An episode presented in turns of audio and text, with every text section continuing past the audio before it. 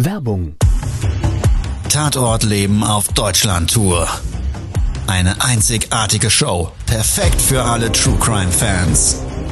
Erlebe echte Tatortgeschichten, spannend erzählt von Marcel Engel, Deutschlands bekanntester Tatortreiniger. Erfahre, was Marcel von den Toten lernen konnte, bei über 15.000 Tatorten. Tatort Leben live, auch in deiner Nähe. Jetzt Tickets sichern.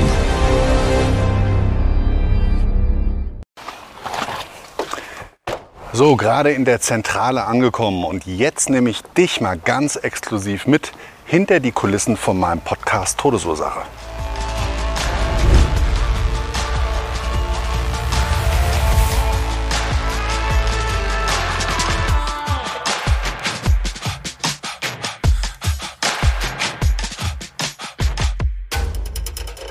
Wie kamst du auf die Idee zur Todesursache?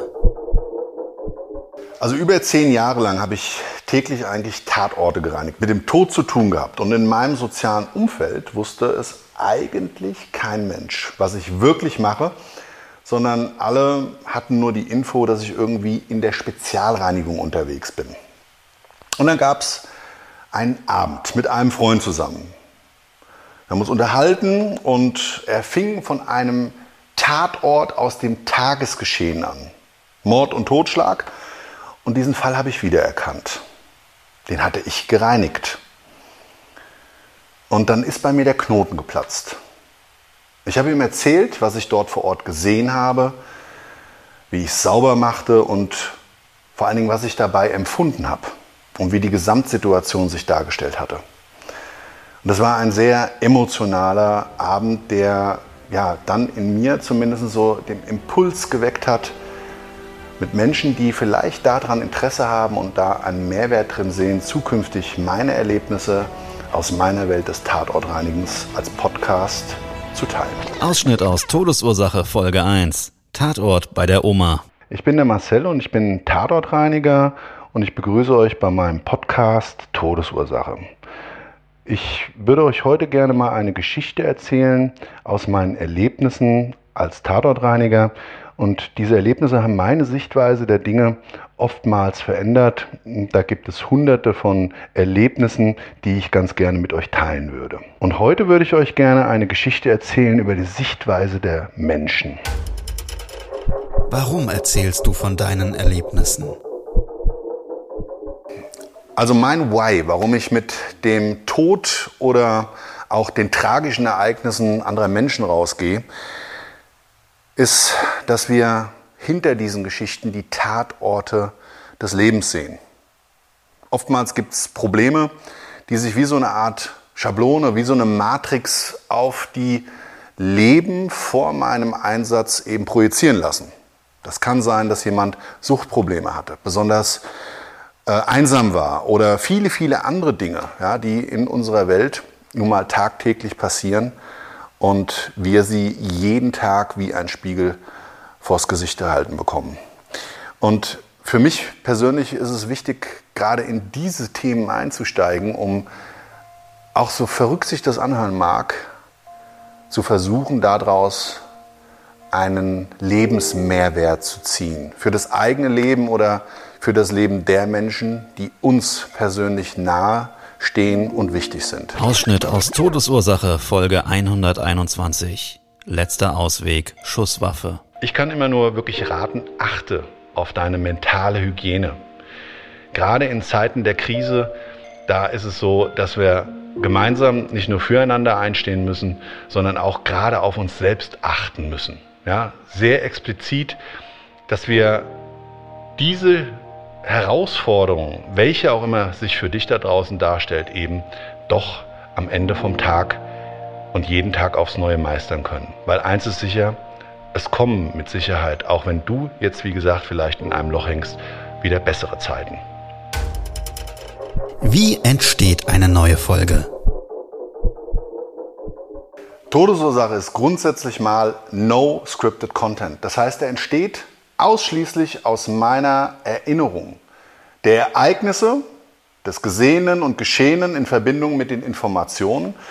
Und wir alle durchleben ja immer mal wieder unsere Tatorte des Lebens. Erinner dich mal an einen schönen oder spannenden, aufregenden Arbeitstag von vor einem Jahr oder vor, vor fünf Jahren oder vielleicht sogar vor 20 Jahren.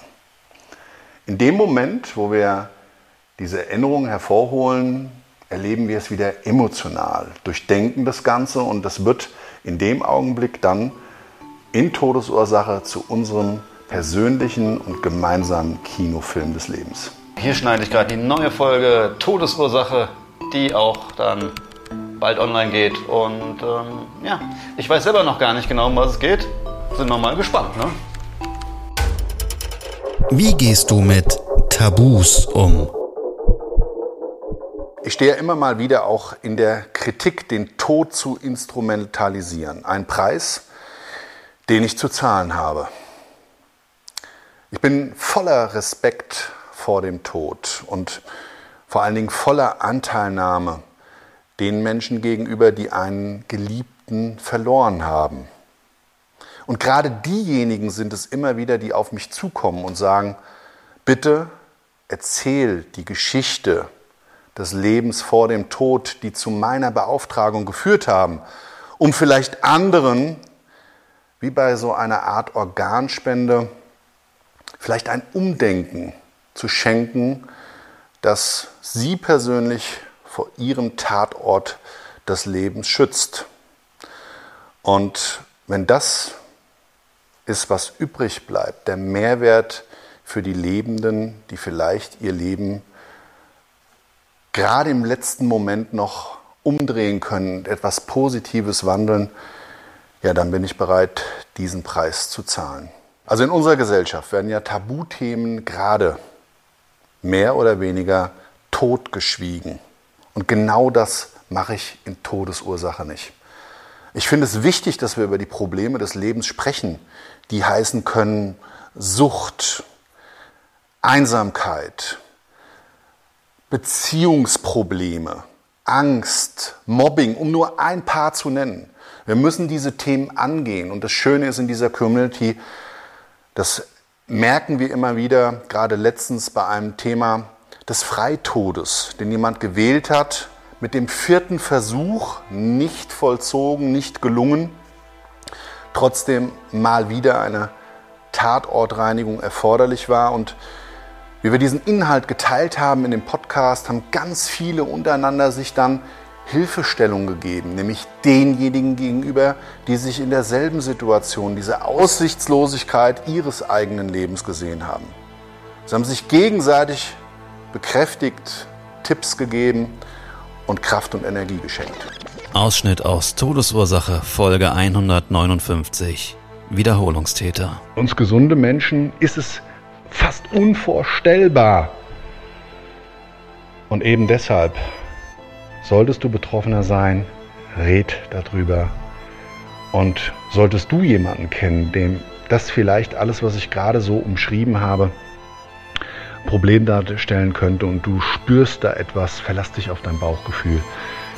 Nimm den scheiß Telefonhörer, ruf denjenigen an, verabred dich und hoffentlich findet dann eine Lösung. Was ist dir wichtig? Es gibt, glaube ich, einen wichtigen Punkt bei Todesursache, gerade wenn man in dieses Leben so temporär mal reinschaut von anderen Menschen und vielleicht dort Zustände sieht, die man sich überhaupt nicht erklären kann und die für einen persönlich auch abstoßend wirken. Gerade in unserer heutigen Gesellschaft bilden wir uns, glaube ich, viel zu oft eine Meinung und bewerten und beurteilen Menschen, vielleicht sogar manchmal verletzend, obwohl wir sie überhaupt nicht kennen. Und hinter manchen Umständen des Lebens vielleicht ja viel Größeres steckt und die Menschen dafür ihre Lebenskraft brauchen und dementsprechend manche Dinge entgleisen. Also wenn ich mir persönlich eins für die Community wünschen würde, dann wäre es, dass wir vielleicht aus den Erlebnissen und den Todesursachen meiner Klienten nicht den eigenen Schmerz durchleben müssen, der für uns das größte Learning bedeuten kann, sondern dass wir in der Selbstreflexion vielleicht die Möglichkeit nutzen, aus diesen gemeinsamen Erlebnissen und aus diesem Kopfkino für uns das Bestmögliche für unser eigenes Leben herauszuziehen.